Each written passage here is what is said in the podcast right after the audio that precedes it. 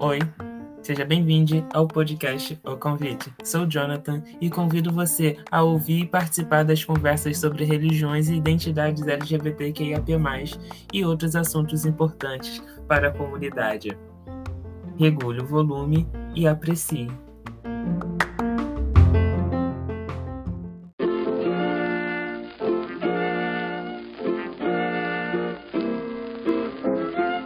Você pode incentivar e apoiar a criação de conteúdos independentes. Assim, o convite chegará a mais pessoas da nossa comunidade. Saiba como apoiar na descrição desse episódio.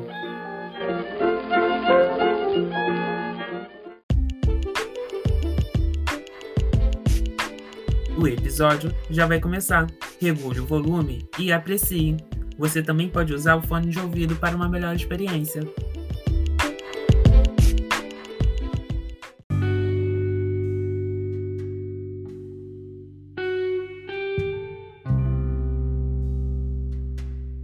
Seja bem-vindo, seja bem-vinda ao convite. Eu sou Jonathan e hoje eu estou aqui com Clisma Toniaso.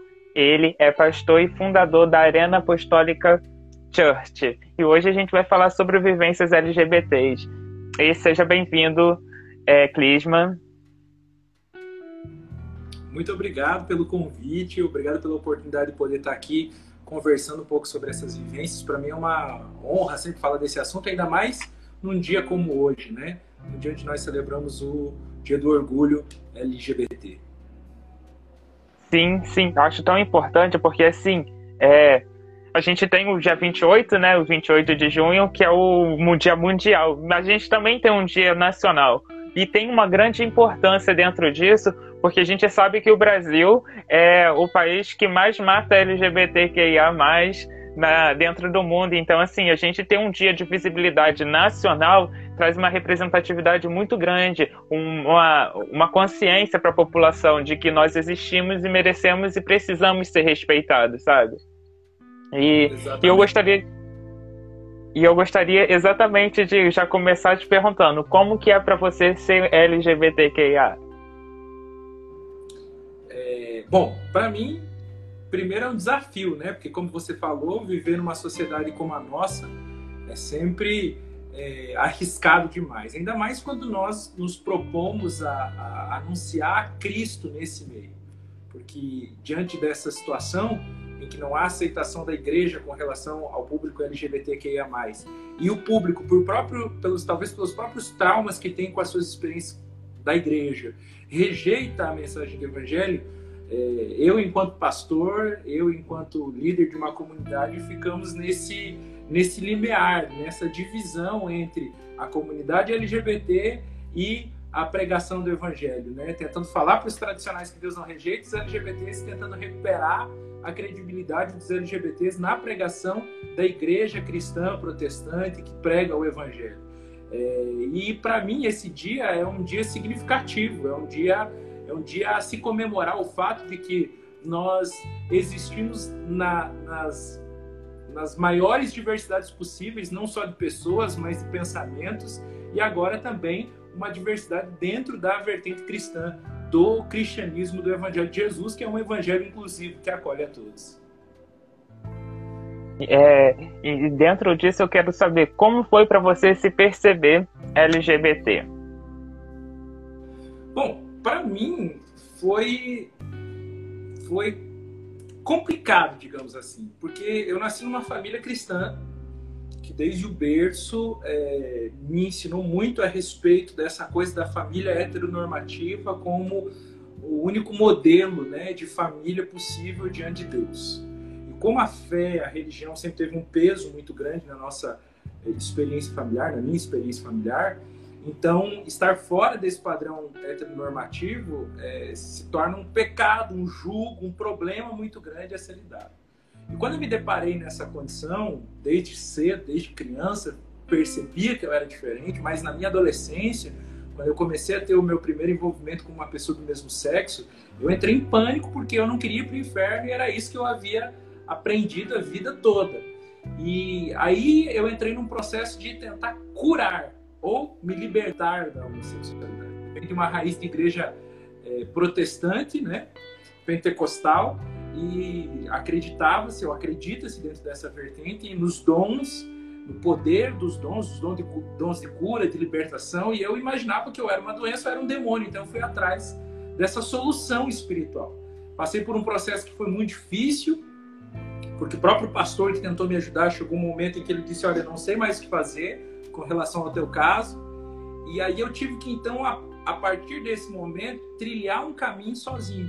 E esse caminho foi difícil porque foi de auto-rejeição e, ao mesmo tempo, é, buscar encontrar uma solução para me sentir confortável existencialmente. Foi quando eu cheguei numa igreja afirmativa em São Paulo e tive o privilégio, então, de tirar o peso da culpa, da condenação de cima de mim.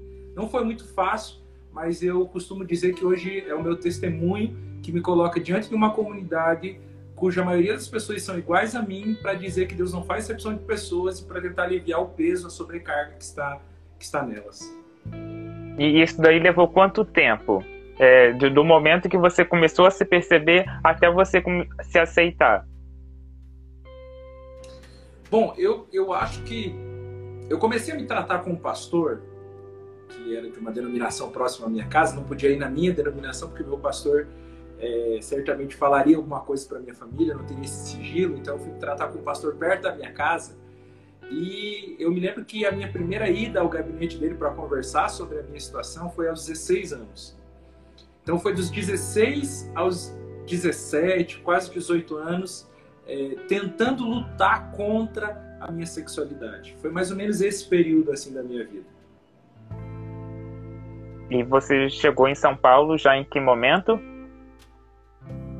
Eu cheguei em São Paulo, é, eu acho que eu tinha aí 18 para 19 anos, mais ou menos, é, foi em 2010, quando eu entendi, eu ouvi falar que existiam igrejas que acolhiam o público LGBT, existiam igrejas que pregavam a aceitação de pessoas LGBTQIA+. E eu, à época, ouvindo por um acaso num programa de TV, por um acaso não, né? Eu creio que Deus estava preparando tudo aquilo. Ouvindo num programa de TV, tive curiosidade depois desse programa de TV ir para um site da igreja que até até então estava lá, né, naquele programa. E daí eu fui descobrir que existia uma rede de igrejas, várias outras denominações espalhadas pelo Brasil todo. É, decidi ir até São Paulo para conhecer essa igreja e eu, isso aconteceu mais ou menos era se não me engano, agosto de 2010. E de lá então eu passei a viver essa nova experiência cristã com a minha sexualidade e a minha fé sendo conciliadas. Aí, é, sim, eu acho que você também deve ter vivido isso. É muito comum dentro do, do meio LGBTQIA é, o sentimento de se sentir sozinho nesses momentos de aceitação, de, de descobrimento da sexualidade, é, é, se identificando com seu gênero, é o momento que geralmente vem um processo de, de a gente acha que está, que está sozinho, ainda mais quando a gente só aprendeu ou cresceu dentro de uma perspectiva de teologia tradicional, né? Que a gente começa a achar que estamos sozinhos. E você também passou por isso? Sim, até porque eu era de uma cidade interior, no interior de Santa Catarina, uma cidade chamada Chapecó, e, o simples fato de ser uma cidade interior já traz um problema, né? Porque você não vê tanta liberdade de expressão. Né? Existe uma, uma cultura muito fechada, e aí eu estou falando do sul do Brasil, onde talvez isso seja mais acentuado ainda, e especialmente na minha região, onde há muita cultura alemã e italiana, isso parece que, que é muito evidente essa coisa do, do fechamento da cultura não se permite nada de muito novo, nada que fuja aos padrões daquela, daquela geografia cultural.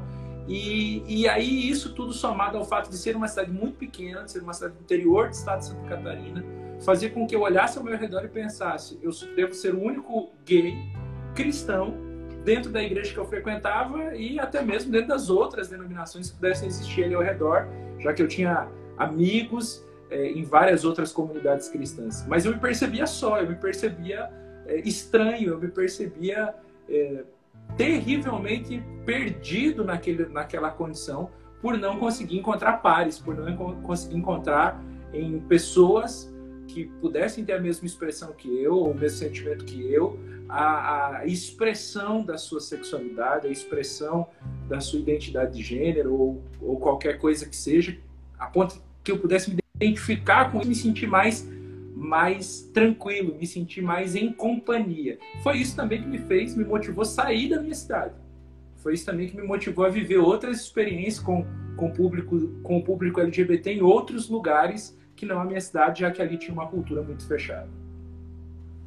É, assim, eu fico pensando a, a questão de como a teologia tradicional impacta na gente.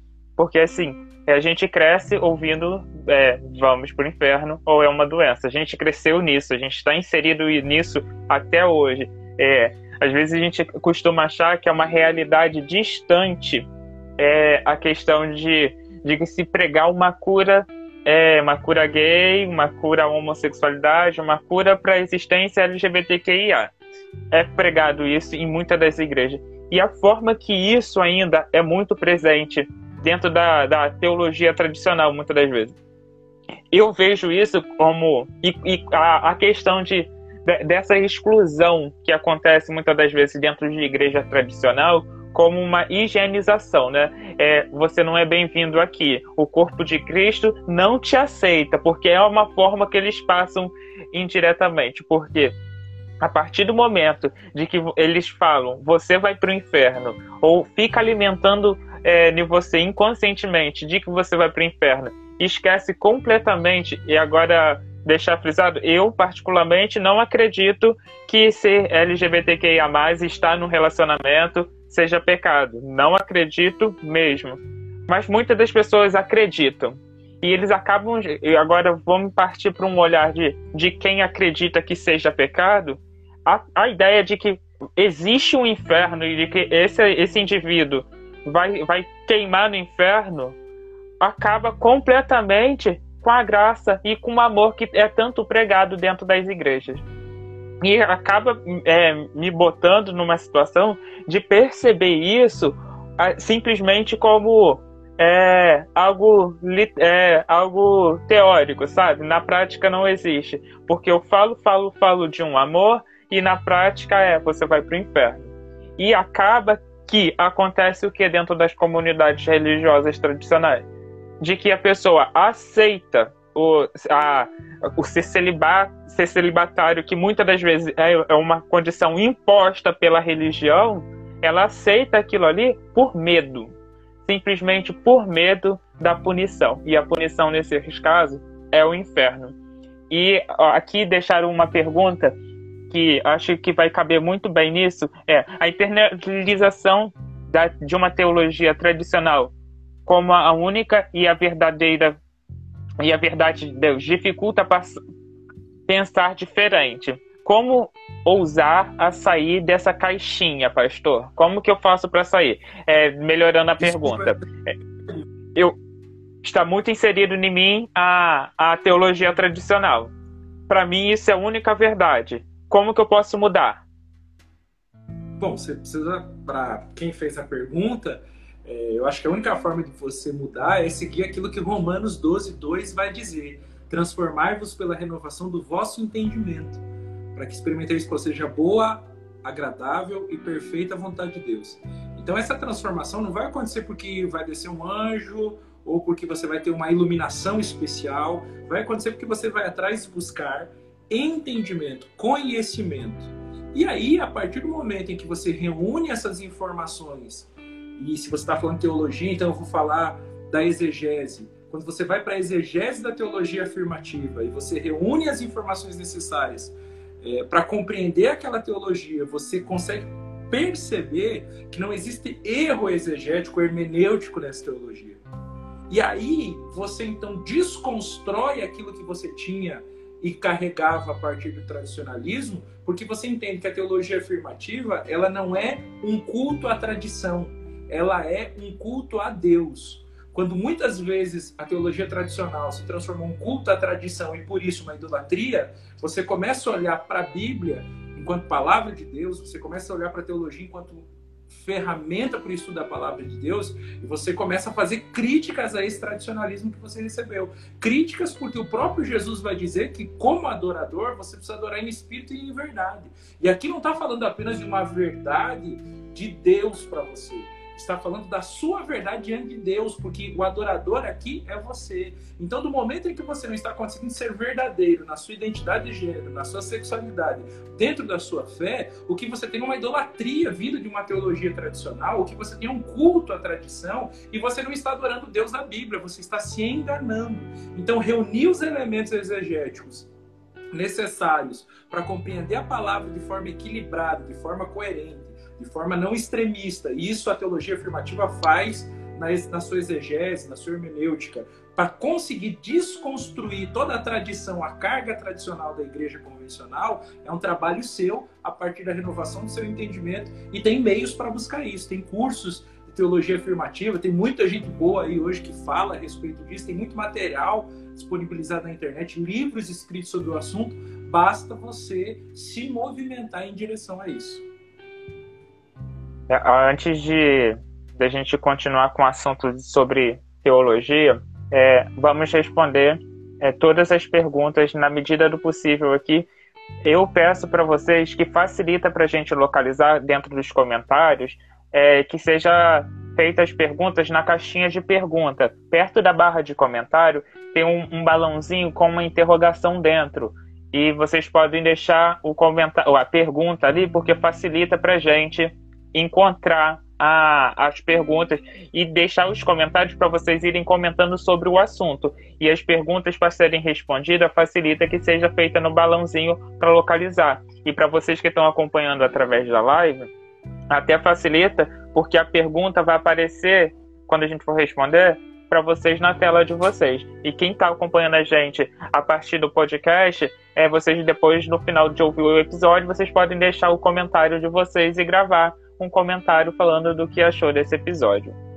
É, Clisma, pastor Clisma, é, você falou que veio de uma cidade do interior e, e, e a, a, a, a, gente sabe que a realidade do interior, muitas das vezes as pessoas têm dificuldade de acesso às informações, né? E como que foi para você é, na sua escola, na época de, de colégio, é, os preconceitos, como que era, como que isso era passado. Porque a gente sabe que é, nesse momento de, de escola é, é muito é muito ataques, né, para uma afirmação de masculinidade que acontece dentro do ambiente escolar de que os meninos ficam se desafiando e que tem que ter um, um papel, né? Um papel é, muito estereotipado para você ser aceito dentro de um grupo. Você passou por esses conflitos dentro do seu ambiente escolar? Então, eu acho que eu, eu, eu, eu, eu sempre tive uma dificuldade de aceitação muito grande. Isso me fazia ter comportamentos é, estereotipados dos meus colegas, né, que eram que tinham comportamentos ditos como masculinos, que gostavam de ficar com as meninas, com as colegas, e de falar que elas eram bonitas e de falar a respeito de sexo e coisas do gênero, né? Acho que eu tive eu tive muita influência desse comportamento pela não aceitação, pelo medo da rejeição, pelo medo também de que as pessoas descobrissem que eu era gay. É, mas quando eu me assumi, eu me assumi por um fato muito curioso, porque na minha escola, época, no período colegial, é, um colega veio estudar na estava com a mesma turma desde o primário lá, desde os dos anos iniciais, é, mas e aí já no, no, oitavo ano, um colega veio estudar na ele era assumidamente gay, ele era assumidamente uma pessoa é, homossexual. Me lembro, minha primeira reação foi me afastar dele. A minha primeira primeira reação foi: eu não quero esse cara para não ser visto como homossexual. Mas acabou que no, com o passar do tempo a gente foi se afinando, a gente foi se aproximando e eu fui desconstruindo algumas barreiras que eu tinha a respeito é, de mim mesmo enquanto uma pessoa homossexual a partir dele que era um colega.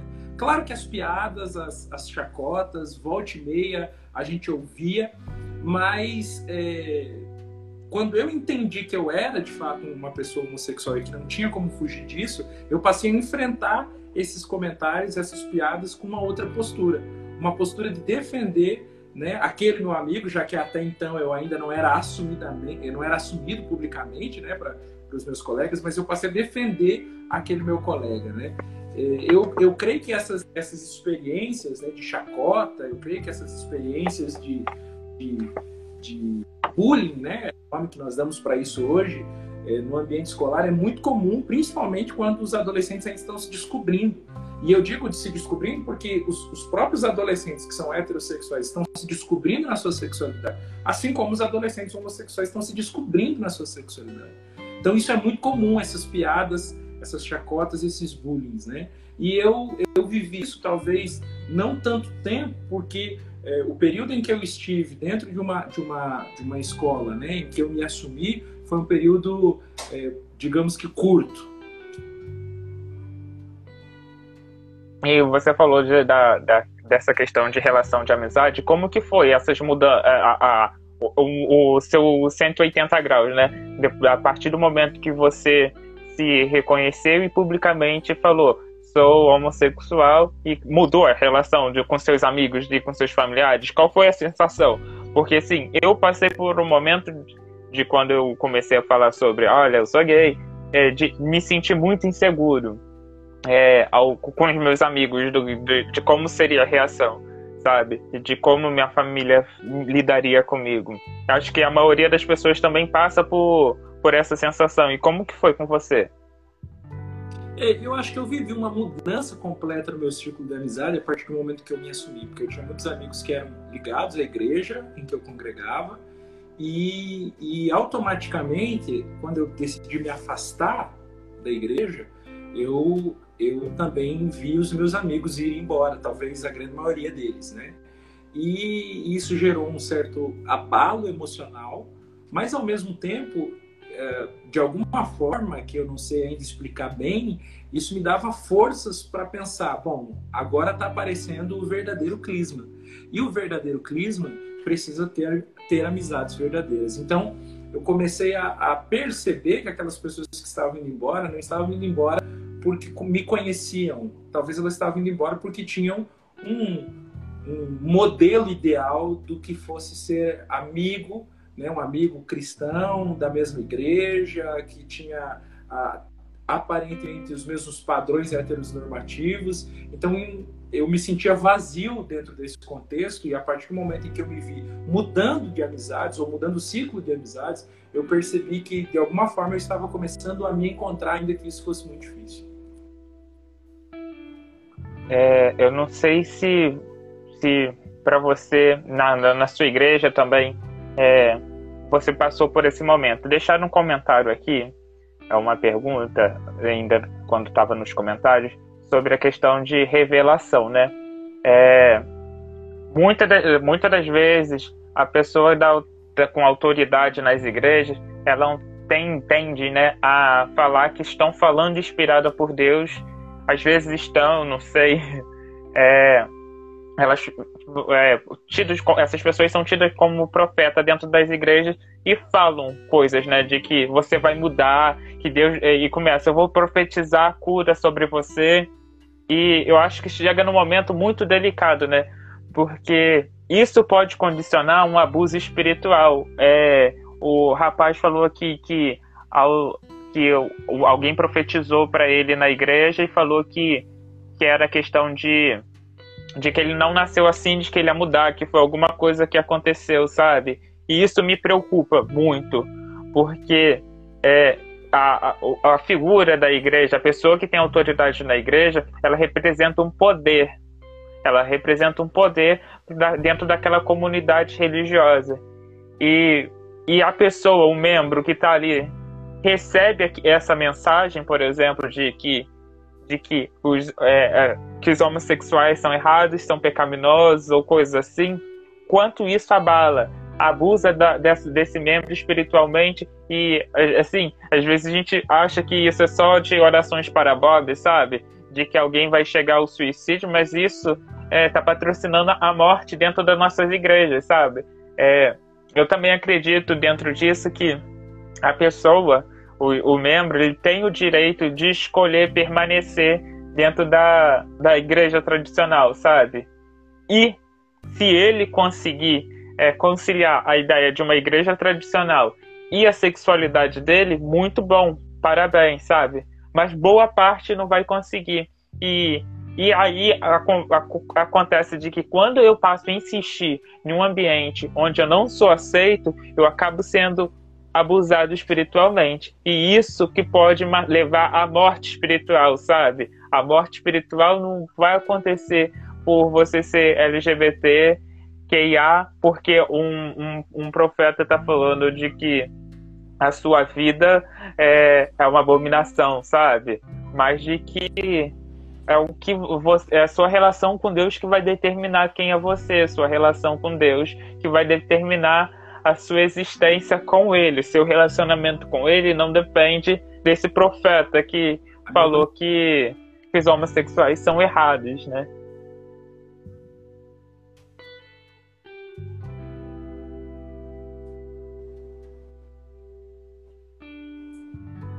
Opa, travou pra.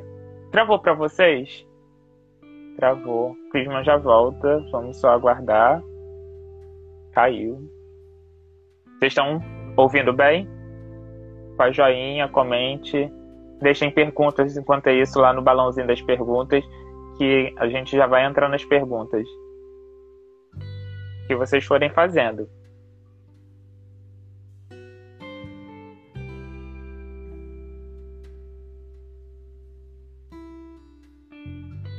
É, aqui perguntaram que a arena, a arena é a, é a, é a igreja, a Arena Apostólica Church é a igreja que o pastor Clisman pastoreia.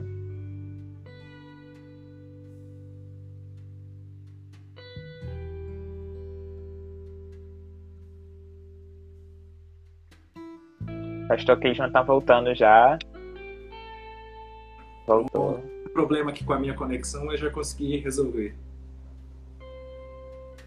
É, eu estava falando, não sei se você chegou a acompanhar o que eu estava falando, que foi a questão da de como as igrejas abusam espiritualmente a, a partir das autoridades, principalmente igreja tradicional, sabe? É, de que a pessoa fala que eu não sei, não posso julgar se essa pessoa está dizendo através de Deus, mas muitas das vezes ela fala, estou falando por Deus porque Deus me revelou e fala que o LGBT é errado que você vai para o inferno, que e isso acaba abusando espiritualmente daquela pessoa, daquele membro. E, e, a gente fica achando que é só uma realidadezinha de que o membro vai se suicidar do filme, sabe? Sendo que isso é presente dentro da nossa sociedade, dentro da nossa igreja, talvez dentro da nossa casa e a gente não sabe, porque muitas das vezes a gente fica alimentando essa ideia de que o, a homossexualidade, ser transgênero, é uma condição pecaminosa. Sim, é, é verdade. É um, um tormento psicológico isso, né? Com certeza quem vive essa realidade de conflito dentro de uma igreja convencional, tradicional, vive oprimido, porque vive entre aquilo que eu sinto e não consigo mudar e aquilo que o profeta ou quem está lá em cima do altar está falando em nome de Deus, né? E se está falando em nome de Deus, como é que você vai contender com Deus, né? Como é que você vai ir contra aquilo que Deus está falando?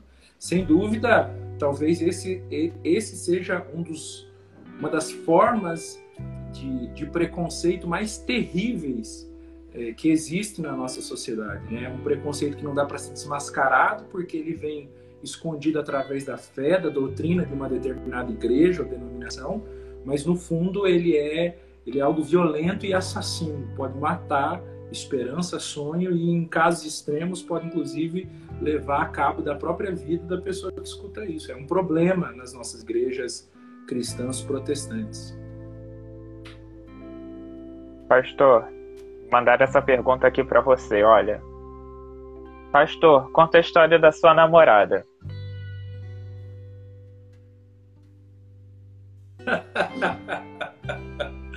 ah, isso é gente que já me conhece. Isso é, isso é o Igor, eu acho. É, bom, é, eu, eu, quando eu tinha 16 anos, mais ou menos, para 17, eu fui buscar aconselhamento com um pastor. Esse que eu falei, que era próximo da minha casa, de uma outra denominação. E esse pastor me deu a seguinte orientação: olha, você tem que namorar. Depois de ter tentado, orado, jejuado, ido ao monte, feito todo o, o, processo da cura, pela busca da cura, da libertação, ele chegou para mim uma conclusão dizendo o seguinte: você precisa namorar, você precisa conhecer uma, uma menina, você precisa ter um relacionamento com ela, porque se você tiver um relacionamento começar a beijar, namorar, tá junto, você vai ver como é bom ter uma namorada, como é bom namorar mulher. Eu disse, tá bom, vou tentar. Era o meu pastor, era o pastor, estava me dando uma orientação. Eu estava disposto a todo custo a deixar de ser homossexual e comecei então a namorar com essa moça. Essa moça eh, tinha também os pais cristãos, então eu fui até a casa deles, pedi a mão dela, foi todo uma cena, um procedimento né, da igreja convencional que eu tive que fazer. E aí ficou acertado com o pai da moça, da menina, que duas vezes por semana, nas quartas e sábados, eu ia lá para namorar com ela. Isso para mim era terrível, porque toda quarta e sábado eu tinha uma dor de cabeça que eu não sabia de onde vinha e não sabia como fazer para ela ir embora. E eu ia mesmo assim, mesmo contrariado eu ia. E numa determinada ocasião, era um sábado à tarde, é, na minha cidade, no inverno, é muito chuvoso, eu havia chegado à casa dela e os pais não estavam. E ela me chamou para assistir um filme. E o filme, olha, veja bem, era no quarto dela, a TV era no quarto, DVD, aqueles aparelhos de DVD era no quarto dela. E ela me chamou para assistir um filme deitado na cama, naquele frio do sul. E eu pensei, não vai dar certo isso. Mas eu queria ser hétero, eu precisava me libertar da minha homossexualidade, não ia negar aquele momento. Então fomos pro quarto, ela ligou o filme, começamos a assistir. E ela, empolgada, né? Espero que ela não esteja vendo essa live, mas se tiver, aqui tá a explicação de tudo aquilo, né? Ela, empolgada, começou a beijar, abraçar e começou a tirar a roupa. E eu pensei, que, que eu faço para sair desse momento? Como é que eu me livrar disso? Porque eu queria, eu não queria sequer namorar com ela, eu não queria sequer beijá-la. Imagina, talvez ter algo a mais naquele dia, naquele quarto. E eu naquela pressão, mas ao mesmo tempo com medo de demonstrar que era gay e isso se tornar motivo de, de piada, talvez, entre os meus amigos, entre as pessoas que nos conheciam. E naquele desespero, quando de repente ela tirou, estava praticamente nua. Eu disse assim para ela: Não, não, não, para, para, é pecado. Antes do casamento é pecado. E ela se constrangeu toda, se vestiu. E eu disse para ela: Olha, melhor eu ir embora, porque se o seu pai chegasse aqui agora e nos visse nessa situação, ele ia achar que a culpa era minha. E ela toda constrangida, me pedindo perdão, desculpa por aquele momento e tal. E eu dei um jeito logo de sair de, de dentro da casa dela, voltei correndo para minha casa. E isso me fez entrar em pânico, porque eu disse para mim mesmo: não é isso que eu quero, não é disso que eu gosto, não é por isso que eu sinto atração. E eu fui procurar esse pastor que havia me dado essa sugestão do namoro, contei a ele toda a minha experiência, disse como tinha sido trágico, falei para ele que é, a minha desculpa foi, olha, antes do casamento é pecado, colou, colou naquele momento, porque depois disso a menina achou que eu era o cara ideal para ela namorar, porque eu respeitava ela e todas aquelas idealizações que nós temos dentro de igrejas tradicionais, e foi mais difícil depois para mim livrar dela, porque ela não entendia o motivo pelo qual eu de fato queria terminar. E talvez tenha ficado pensando que, que ela devia ser uma grande prostituta por ter feito aquilo comigo, mas na verdade foi a minha forma reativa de sair daquela situação, porque eu não queria estar é, vivendo uma mentira. Então essa é a minha história com aquela namorada e depois que eu cheguei para esse pastor e contei o que havia acontecido, ele disse assim: "Então eu não sei mais como te ajudar". Foi naquele momento que eu disse: "Bom, ou eu vou me aceitar como eu sou, ou eu vou viver um drama na minha vida sem fim". Essa a sua história me lembra é no podcast, né? tem alguns desabafos, que são histórias de LGBTs narradas por outros LGBTs, para a questão de as pessoas não se identificarem. E assim, é, para ver como que isso é tão comum, tem uma história muito parecida lá. É, e tem uma história no, no perfil do pastor Israel que ele fala exatamente: a, a menina pediu orientação para o pastor, e o pastor, no caso dela, pediu para ela listar todas as meninas que ela já tinha tido relação, e ela listou. E, e ele começou a incentivar a, a menina ter relações sexuais com o menino. E a menina vai e devolve para ele, mas pastor, isso não seria pecado? Aí ela vai fala, ele fala para ela, continue pecando então. E acaba que muitas das vezes, pastores de igreja tradicional acabam incentivando o que para eles é pecado só para tentar, entre muitas aspas, fazer uma cura gay, sabe? Uma cura lésbica, fazer uma cura homossexual. E isso me preocupa bastante, porque isso é muito frequente ainda hoje. A gente está falando de, de, de uma realidade de que não se defende cura gay a partir da OMS de pelo menos 30 anos, sabe? 30 anos depois a gente está aqui ainda falando, olha, não existe cura gay. É, é, isso que quando pastores começam a incentivar isso, é porque muita poucas das vezes é falado de abuso é, espiritual, sabe? Isso é abuso espiritual. Ou a partir do momento que você é incentivado a fazer jejum, tá abusando da sua fé. A partir do momento, está é, incentivando você a fazer jejum, está abusando da sua fé quando? Quando eles estão fazendo isso como um instrumento para cura. Eles estão abusando de você espiritualmente quando eles fazem isso. Vocês conseguem perceber isso, gente? Vocês que estão ouvindo? Que muitas das vezes a gente sofre isso, às vezes a gente se coloca nessa condição porque a gente foi treinado dentro da, dentro da, da teologia tradicional de que tem que ser mudado. E de quando a gente não começa a se dedicar absurdamente para questões da igreja e a gente acaba se esquecendo do principal, que é da nossa comunhão, do nosso relacionamento com Deus, porque a gente acaba condicionando de que a nossa mudança, a nossa cura, entre aspas, novamente, é a partir de obra. Eu tenho que fazer um jejum para ser curado, eu tenho que fazer não sei quantas orações durante o dia para ser curado, eu tenho que fazer uma oração dentro da madrugada para ser curado, e isso me preocupa. Isso me preocupa de verdade. É, você falou também, é, pastor, da, da sua chegada a São Paulo, você conheceu a teologia inclusiva lá foi seu primeiro contato. Como foi isso? Esse primeiro contato até você chegar na sua decisão de, de, de chegar na sua decisão, não, até você reconhecer o chamado, sabe?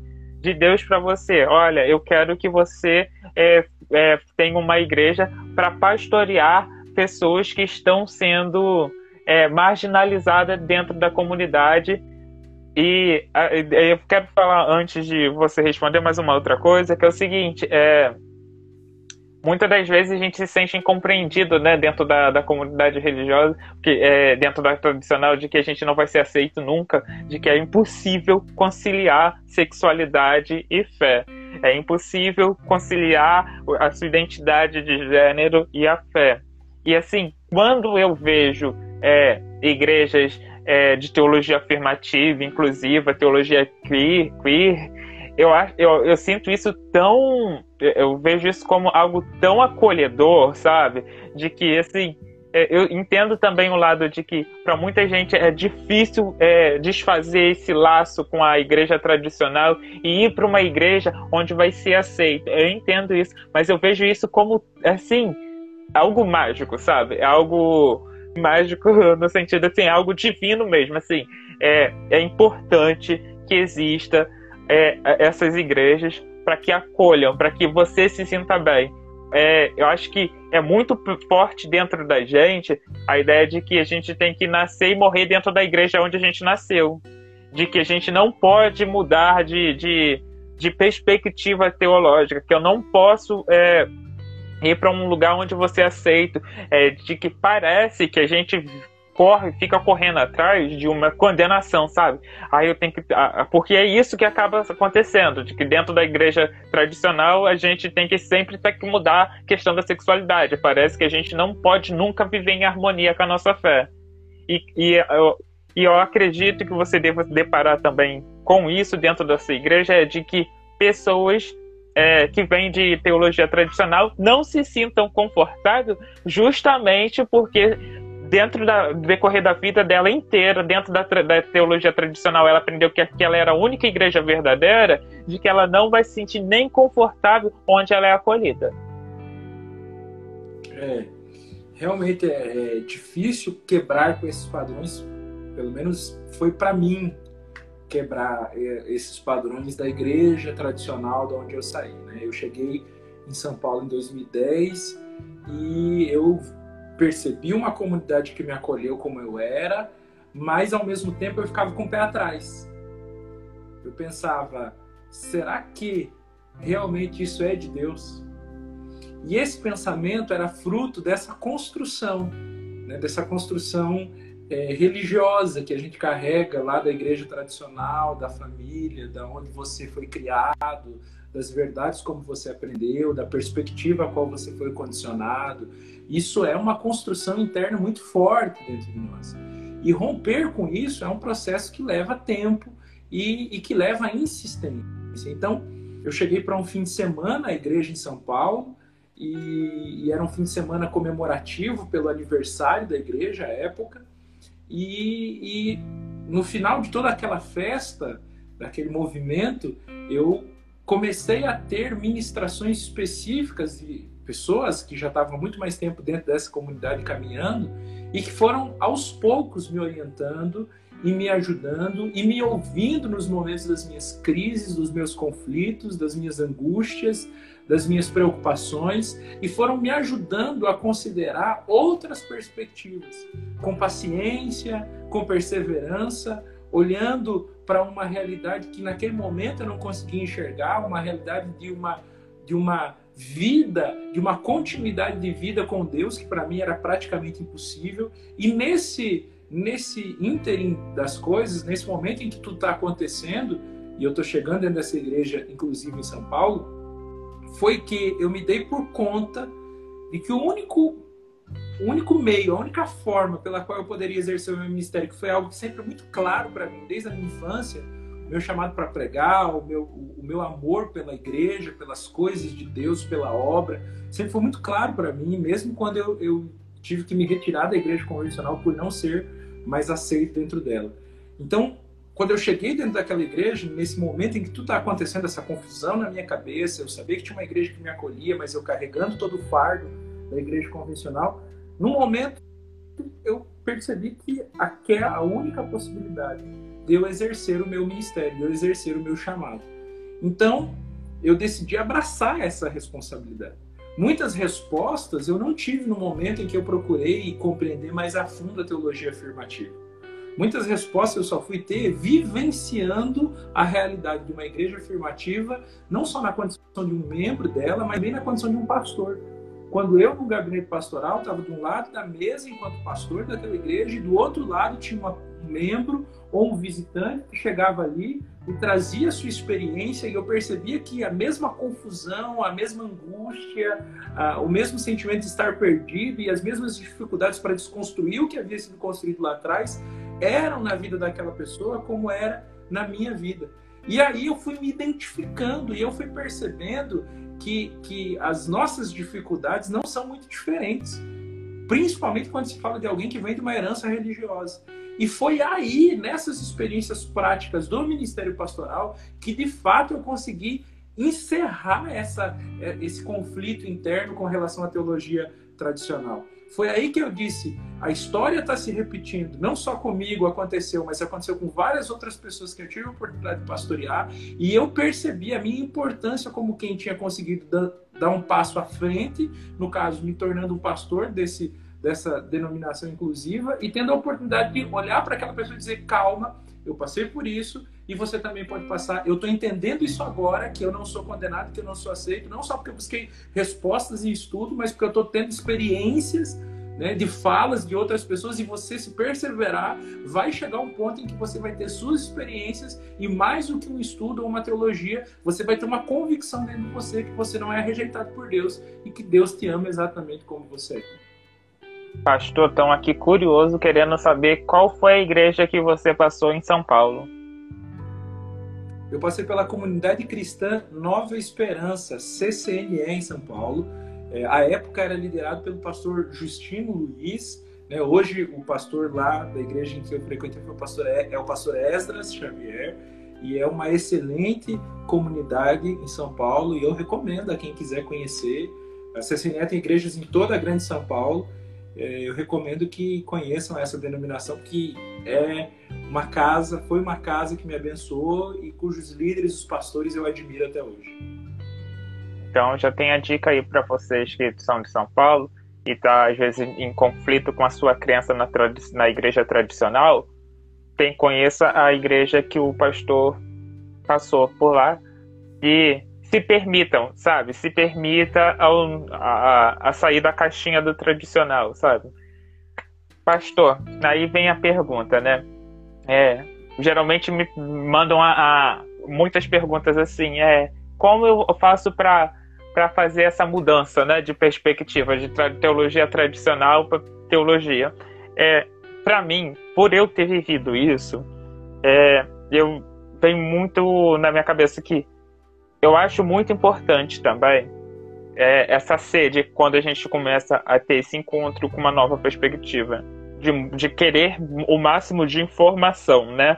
De, sobre teologia afirmativa aqui, inclu, é, inclusiva, é, saber como que a tradicional é, ela vai, vai apresentar a sexualidade, como as outras teologias vão apresentar. Só que nisso eu costumo ver é, esse momento como a aceitação externa, né? A gente não consegue ainda lidar com a nossa aceitação, então eu preciso de que algo externo valide a minha aceitação.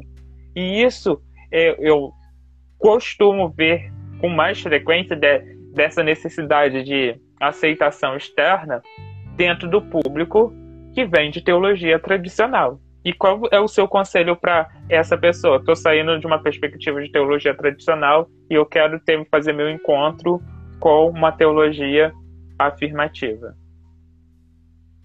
Bom, é, para mim, eu acho que a melhor forma de você é, viver uma experiência como essa, de validação externa, muito embora a necessidade de se ressaltar que você não precisa que alguém valide a sua experiência de forma externa, né? Se você tiver a convicção de que você está tendo uma experiência com Deus e ela for orientada segundo a sua palavra, é, muitas pessoas não vão compreender isso na, na sua realidade é, enquanto uma pessoa LGBTQIA+, mas o que importa não é o que as pessoas vão compreender, é o que você está vivendo enquanto experiência com Deus.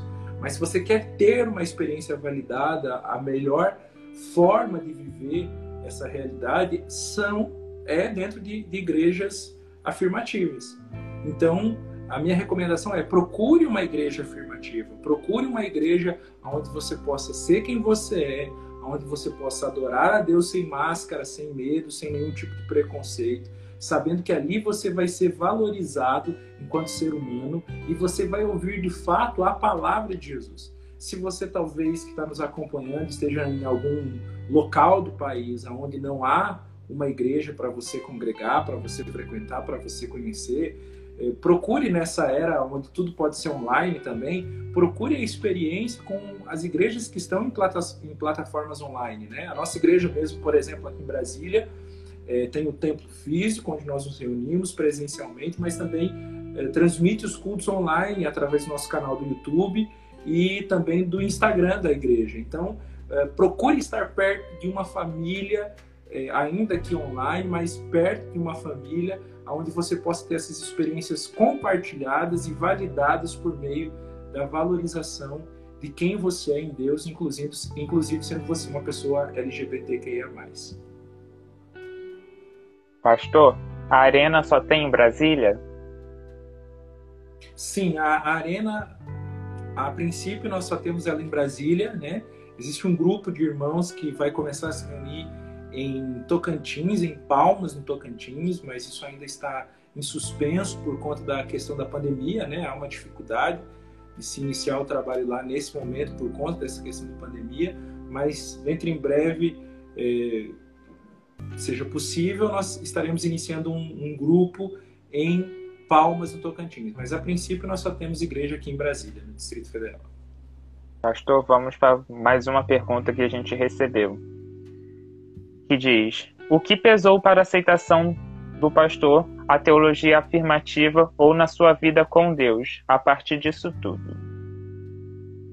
O que pesou, para mim, eu acho que as duas coisas tiveram um peso importante. Eu sou. Eu, eu, eu passei por um seminário teológico e para mim sempre foi muito importante a base bíblica. A base bíblica para mim sempre foi algo que que me, me, fez enxergar a realidade do mundo como um cristão, como todo cristão deve fazer. Ele, ele deve enxergar pelas lentes do Evangelho de Jesus. É, então isso foi para mim muito importante, de forma que eu só consegui viver plenamente a minha sexualidade e a minha fé quando eu compreendi a partir da teologia e fui aliando isso às minhas experiências é, no meu cotidiano enquanto cristão, enquanto pastor. Então eu acho que as duas coisas tiveram um peso significativo. Se eu tivesse só a questão da teologia e talvez não tivesse a experiência que eu pude ter com uma comunidade inclusiva, experiência enquanto membro, enquanto pastor, estaria defasado ou estaria só num campo é, intelectual, não num campo prático, só num campo talvez abstrato da coisa. Mas como eu tive o privilégio, a oportunidade de viver aquilo que eu aprendi na teologia afirmativa, a partir do conhecimento bíblico, a partir é, dessa compreensão que a teologia afirmativa nos traz e aliar isso à prática, então para mim essas duas coisas me deram a base para que eu pudesse hoje estar aqui como pastor e continuar também a minha fé dentro desse movimento. Vamos para mais uma. É, Hoje, quanto mais a condenação é pregada, mais os tempos lota. É a teologia que coloca a culpa sobre a graça, né? É, e é, isso é muito verdade, né? É, foi aquela questão que a gente falou agora há pouco da, da ideia de que parece que a gente busca uma, uma forma de estar condenado, né? Porque parece que quanto mais amarrado a gente tá, corrente a gente carrega, melhor vai ser o, o, peso de glória, né? Que a gente se fala com frequência, o peso de glória vai ser maior se a gente vencer tudo isso, né? E às vezes a gente esquece de verdade o que é a graça. É, é eu acho que eu acho que o mundo vive um retrocesso, me parece, né? É, parece que a gente assiste não só isso dentro da igreja, mas em outros setores da sociedade, a gente assiste uma volta ao arcaico, ao, ao tirano, né? E isso também, claro, está dentro da igreja. E me parece que isso é fruto de uma, uma, uma pregação religiosa que está ou está muito próximo de se esgotar. Está muito próximo de se esgotar. E quanto mais ela está próxima de se esgotar, porque já não está mais preenchendo algumas lacunas da sociedade, porque está deixando visível é, a sua defasagem no sentido teológico mesmo da coisa, eu penso que a tendência é, como que no ato de desespero, a tentativa de voltar a alguns padrões religiosos como se isso fosse santidade, santificação. Né? Infelizmente, ainda nós temos uma grande maioria de pessoas que, que acolhem essas ideias, essas ideias tiranas, essas ideias nefastas né, da religiosidade. É, mas eu creio que nós estamos mais perto do fim do que já estivemos algum tempo atrás. E isso se dá, talvez, por meio de conversas como essa que a gente está fazendo aqui, é, através dessa live e está levando esclarecimento às pessoas e vai levar questionamento a gente que vem desses berços, né, desses berços tradicionais e que vai ter oportunidade de pensar melhor para não ficar preso nessas correntes.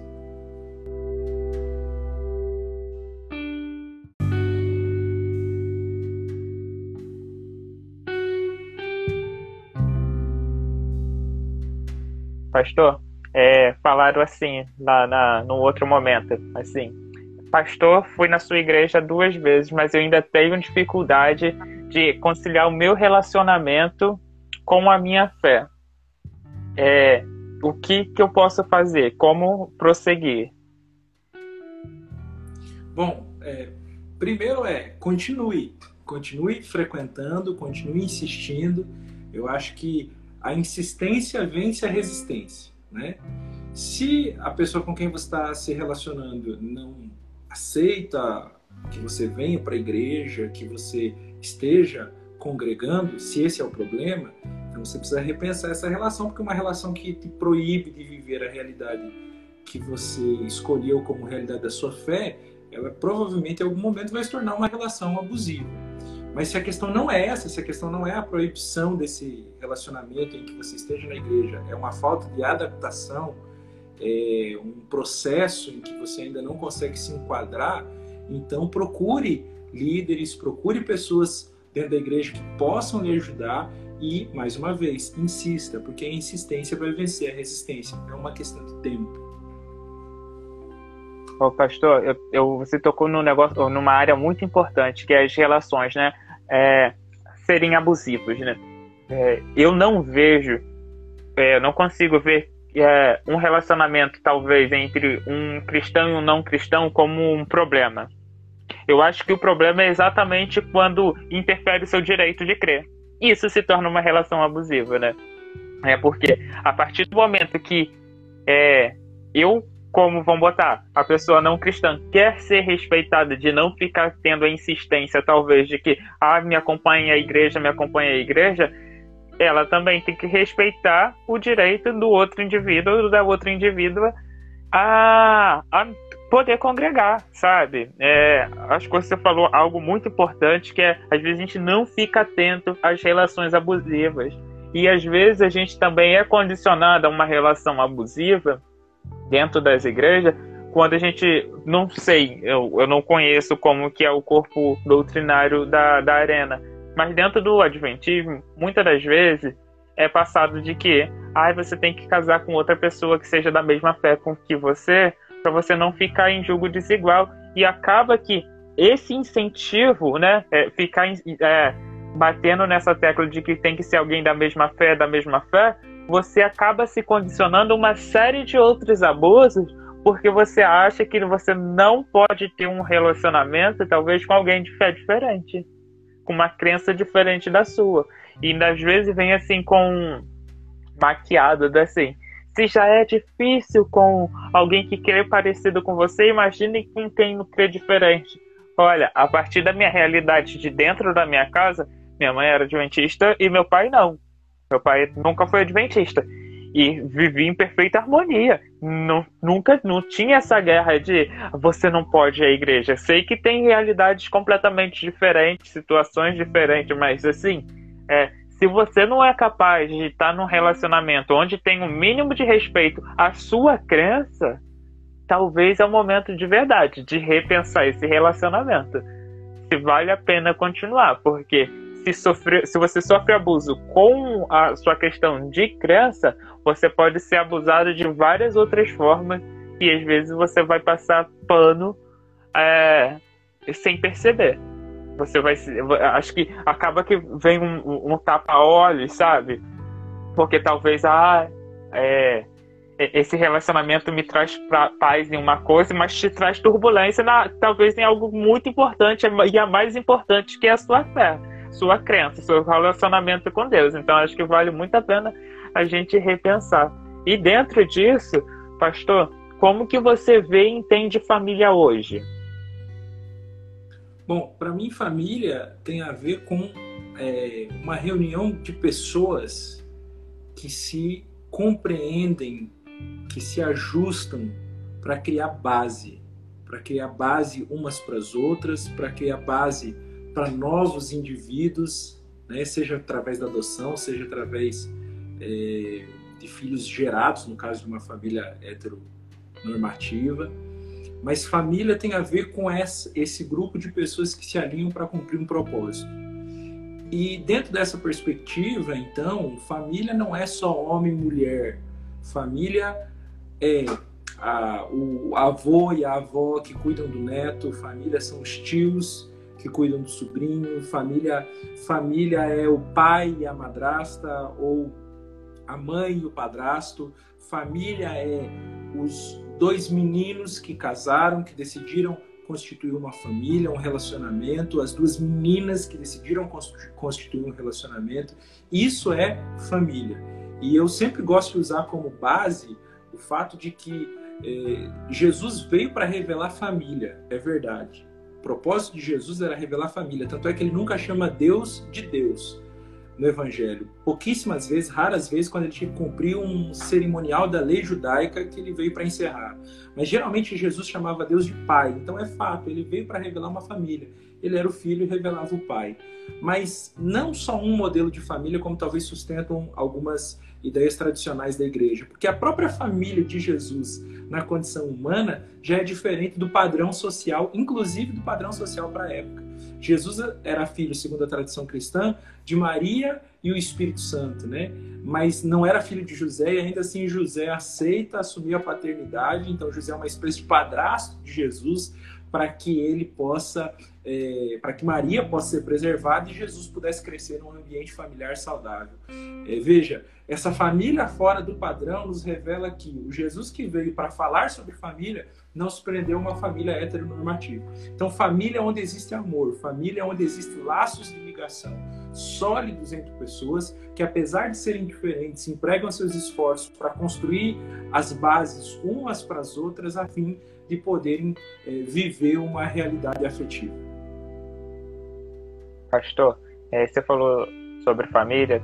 É, algumas semanas atrás, a Igreja Adventista fez é, um, teve os 10 dias de oração, é um evento anual que tem de, de mundial para as igrejas, para os adventistas se manterem unidos em oração. Nesse ano o tema foi família. E foi assim que surgiu o fórum, né? Fórum é um pequeno grupo aqui do, do canal Gay Adventista para a gente conversar sobre teologia, para a gente conversar sobre temas atuais e tentar é, ver, ter novas perspectivas, né? E trabalhou família. E vem trabalhando família como tradicional. E muitas das vezes a gente esquece de alguns detalhes. É muito bonito falar dentro da, de, uma revista, dentro da igreja, sobre é, a família é um acolhimento, a família é não sei o quê, várias coisas boas sobre família e tentar maquiar a realidade. Que é, como eu vou ter uma comunhão dentro da minha casa se eu não sinto amor? Como eu vou sentir se a, se a família, né, tida como tradicional, tem que ser a representação divina toda, né? Toda a representação divina. E eu não sinto esse amor, como eu vou ver Deus dentro da minha família? É, é, aí a gente começou a debater o que seria família, né? E você trouxe aqui pra gente é, sobre a família de Jesus. Acho que vale ficar muito. É, para quem não, não, ainda nunca percebeu, lendo a história de, de, da família, de Jesus e percebendo quem era a família de Jesus, é, Maria era tida como a vagabunda, que teve filho fora do casamento, antes do casamento, que, que José teve que, que ficar com ela, muita, porque a porque senão ela poderia morrer, porque a condenação da época era a morte para quem tinha relação sexual fora do casamento ou antes do casamento, sabe? Jesus viveu tudo isso, sabe? É, essa marginalização todinha dentro do núcleo familiar dele ali, de que ele foi o filho adotivo de José, né? Ele conviveu com os, os irmãos dele, são os filhos de José, do casamento anterior, é, são os filhos que José também teve com Maria. Essa era a família. E, e quando eu paro para pensar sobre a questão do amor na família e que às vezes esse amor não tem dentro da família, e muitas das vezes essa, a família hoje são as que expulsam os, os, os indivíduos de, de, da sua casa, e que quem se torna família, aí que eu tento apresentar para as pessoas é o seguinte: que muitas das vezes a família são os que não têm laço sanguíneo algum porque quem passa a ser a família de, alguém que foi expulso de casa é o amigo que acolhe, é a tia que acolhe, e é esses que se tornam os representantes da família dela, sabe? É o que você apresentou, é a avó que cria, são as outras pessoas. E às vezes o que, que acaba acontecendo? Que quem torna a família dessa pessoa é ela própria sabe? É ela própria, os seus pets, são ela própria que vai se tornar muitas das vezes a família dela. E às vezes, muitas das vezes, na verdade, essas, esses outros modelos de família não são considerados família a partir de uma perspectiva tradicional do que é família. E acho que vale essa valorização, né? De, de, dessas pessoas que estão que têm essas famílias é, que como o, o, aquele um governante aí falou que seriam os vindos da família disfuncional. Não, somos famílias funcionais. Nós nos sustentamos, nós trabalhamos, nós pagamos nossos impostos, nós vivemos, somos reais, sabe? Nós temos amor dentro das nossas famílias que é tida como disfuncional. É isso aí. É, a, a, se nós olharmos a genealogia de Jesus em Mateus capítulo 1, também poderíamos dizer que essa família é disfuncional, né? Mas na verdade não é, porque apesar de ser diferente do padrão ideal, ela foi a origem que, que Jesus precisava, a linhagem que Jesus precisava para sua origem humana. Então, ainda que não sejam famílias ideais, elas, elas podem ser famílias é, do propósito. Né? Por exemplo, na genealogia de Jesus nós temos Tamar. Tamar foi uma mulher que se deitou com o seu sogro para poder ter filho, porque não foi feita justiça social sobre Tamar por parte dos seus cunhados quando o seu marido morreu. Ela está na família de Jesus. É, Raab também está na família de Jesus. Capítulo 1, verso 5 de Mateus, é dito sobre Raab. Raab é a prostituta. Raab é aquela que que escondeu os espias, Raabe aquela única que foi salva quando Jericó foi destruída. Essa Raabe, conhecida pela sua prostituição, ela está na linhagem genealógica de Jesus. Também tem a mulher de Urias, Betseba, Betseba que cometeu adultério, ela está na família de Jesus. Então, a família de Jesus, ela tem espaço para pecadores, ela tem espaço para quem luta por justiça social, ela tem espaço para tantas pessoas que talvez não sejam compreendidas e tidas como ideais numa sociedade cristã, patriarcal, tradicional, mas Jesus, o Jesus dos evangelhos, não se limita à visão de uma determinada sociedade. Se não se limitava nem àquele período histórico, onde as coisas talvez fossem muito mais machistas e patriarcais do que são hoje, a, a, a título de prática cultural, imagina hoje, no momento em que nós temos a possibilidade de de discutir esse tema e de trazer essa reflexão à tona. Sim, sim. Eu, eu, eu, eu, sou apaixonado né, por questões de mulheres na Bíblia, mulheres no ministério, de uma forma geral. É, que muitas das vezes essas mulheres não são vistas, né? E assim, é, se, se, a gente parar para ver que todas as, as famílias, né, vão pegar lá, é, na Batseba é tida também na família de Jesus, na genealogia de Jesus, e ver só como que é que fala da, é, da dela, né? Que provavelmente é, é, ela era casada com Davi e o filho dela com Davi, que faz parte da genealogia de Jesus e por isso ela entra ali. É, quando a gente para para pensar nisso, de como foi a questão familiar de Davi, né? Davi tinha tido outras esposas, sabe? Uma família completamente diferente do que a gente está acostumado a ver hoje. E ainda assim, eles estão dentro da genealogia de Jesus. Tinha um propósito para a vida deles, tinha um propósito, Deus usou eles como um, um, permitiu, né? Eles se permitiram também ser instrumentos na, na, na, vida de Deus, né? Na história de Jesus, não na vida de Deus, na história de Jesus. Eles se permitiram esses instrumentos e o convite para vocês que estão nos acompanhando. Se permita ser um instrumento, permita que sua família seja um instrumento para Deus, sabe? sua vida, sabe? Sua vida seja um instrumento para levar Deus às outras pessoas. É, é, para a gente finalizar, eu quero agradecer pela sua presença, mas antes, é, fale para gente que deixaram aqui que a Arena vai é, ter um curso agora de teologia afirmativa e o endereço da Arena, onde a gente pode encontrar a Arena e quais os dias de culto para a gente acompanhar o canal da Arena também. A Apostólica Church é uma igreja afirmativa que fica em Brasília, no Distrito Federal. A gente fica em Taguatinga Sul. O endereço é CSE 6, lote 4, Taguatinga Sul, bem em frente à estação de metrô de Taguatinga. Então, quem é dessa região, quem é do entorno aqui de Brasília, do Distrito Federal, deve conhecer uma avenida muito famosa aqui chamada Pistão, Pistão Sul, fica bem próximo a essa rua, em frente à estação do metrô Taguatinga Sul. Os nossos cultos acontecem todas as aos, os domingos às 18 horas e às terças às 20 horas. É, nós estamos reunidos presencialmente com todos os cuidados, o distanciamento social necessário, mas também nós estamos nos reunindo online através das, platas, das plataformas do Instagram, do Facebook e do YouTube. No YouTube, o nosso canal é Arena Apostólica Church. Se você digitar lá no buscador do YouTube, Arena Apostólica Church, você vai encontrar o canal da nossa igreja. E por lá os cultos são transmitidos terças e domingos, terças às 20 e domingo às 18 horas. Também você pode nos encontrar no Instagram e Facebook uh, através do Arena AP Church, arroba Arena AP Church. Você nos encontra tanto no Instagram quanto no Facebook. Igualmente lá, os cultos são transmitidos domingos e terças, 18 e 20 horas. Qualquer uma dessas plataformas você consegue nos acompanhar, se juntar a nós enquanto família online da Arena pelo Brasil.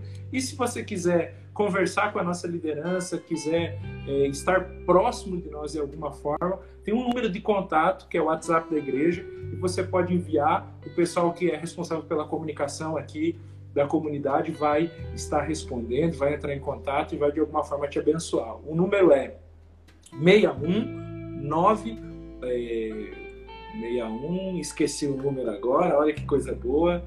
81 Bom, deve ter alguém aí da igreja, não sei, não vou me lembrar já vamos colocar aqui no comentário no já já. No YouTube, Facebook, você vai conseguir descobrir qual é o número lá. Deve ter alguém. Por favor, vocês que estão acompanhando, me ajudar, porque agora deu um o número da minha cabeça. Vocês que estão acompanhando pelo podcast, vai estar aqui na descrição desse, do podcast todas as formas de encontrar a Arena Apostólica Church. Pronto, tá aqui o número, ó, 61983387817. 983387817. Muito obrigado, pastor. Tem alguma coisa que você gostaria de falar e eu esqueci de perguntar e você quer deixar de mensagem para quem está nos acompanhando? Eu quero finalizar agradecendo pela oportunidade desse convite, de poder ter esse bate-papo aqui. Foi com certeza muito edificante para mim, espero que tenha sido para você está nos acompanhando também. E eu finalizo com o texto de, de Atos dos Apóstolos, capítulo 10 e o verso de número 34. Para mim é um texto muito significativo, porque o contexto disso é Pedro, que acreditava que o Messias, o Cristo, havia vindo só é, para os judeus e não para os gentios. E ele então tem uma visão de que é, Deus o envia a pregar para aqueles que ele achava assim impuro. Essa visão se dá através de um lençol, né, que Pedro vê descer do telhado da casa onde ele está, com uma série de animais que ele considerava assim imundo, e a voz na visão dizia para ele: Pedro, mate e come. Ele dizia: Não, isso é imundo, não, eu não posso, não, eu não posso. E quando aquela visão se desfaz diante dele, tem dois homens batendo a porta da casa onde ele está, o convidando para ir pregar na casa de um gentil, de Cornélio.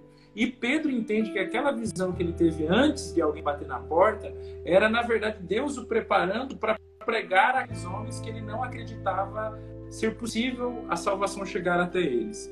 E no verso 34, no capítulo 10, ele vai até a casa desses homens, encontra lá uma, um grupo de pessoas reunidos, começa a pregar para essas pessoas e ele declara algo que eu acho poderoso no verso 34. Ele diz assim: Reconheço por verdade que Deus não faz acepção de pessoas, mas lhe é agradável aquele que em qualquer nação o teme e faz o que é justo.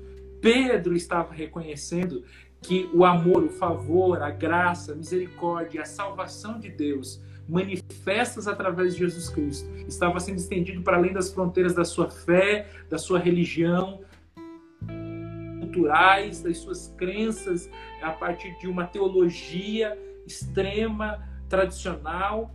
Pedro estava reconhecendo que o Deus revelado em Jesus é um Deus que não rejeita ninguém, que todo aquele que vier a ele, independente de quem é esse todo, se é homem, se é mulher, se é hétero, se não é, se é homossexual ou LGBTQIA+, se é branco, se é preto, se é magro, se é gordo, se é alto, se é baixo, todo aquele que vier a mim, disse Jesus, de maneira alguma eu lançarei fora. Se você ainda tem dúvidas de que Jesus te ama, que ele tem um propósito na sua vida que a sua sexualidade não é um problema, eu te convido a conhecer o nosso canal no YouTube, a acompanhar a nossa igreja pelas plataformas de mídias sociais e ser impactado por esse amor de Deus que não faz acepção de pessoas. Nossa, pastor, muito obrigado pela mensagem. É, quero fazer um, um, um, outros comentários, que é o seguinte, é, muitas das vezes as pessoas que estão aqui é, vem o nome gay adventista e acha que por ser adventista eu não posso não, ou não deveria ter contato, né, conversar com pessoas de outras denominações, mas é exatamente isso que a gente precisa conhecer o outro, mostrar a, a, a diversidade, sabe? Porque às, às vezes a teologia, né, tradicional também ficou muito presa de que só a minha igreja é a igreja verdadeira, ou só a tal igreja é a igreja verdadeira, e esquece que Deus se apresenta de forma diferente para as pessoas e que as pessoas possam, sabe, ter liberdade de consciência de seguir a fé e estar congregando num ambiente onde para essa pessoa é melhor, é acolhedor, que vai trazer salvação para ela. E muito obrigado de verdade, pastor, é, por ter aceitado. E já quero deixar o convite para você para participar do, do fórum. Né? O fórum é o nosso pequeno grupo onde a gente debate temas e que você seja o nosso convidado para passar uma mensagem lá também.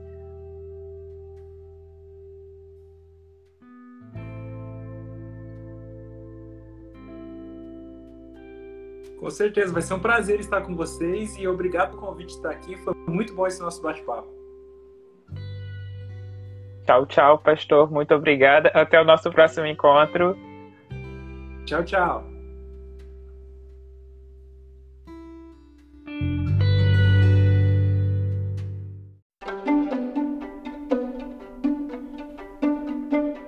Esse foi mais um episódio do podcast O Convite. Agradecemos por ter nos ouvido até aqui. Te convidamos a nos seguir e nos avaliar nas plataformas digitais. E não se esqueça de compartilhar esse episódio com amigos. Assim, cresceremos e nos tornaremos uma grande família. Tchau e até o próximo episódio.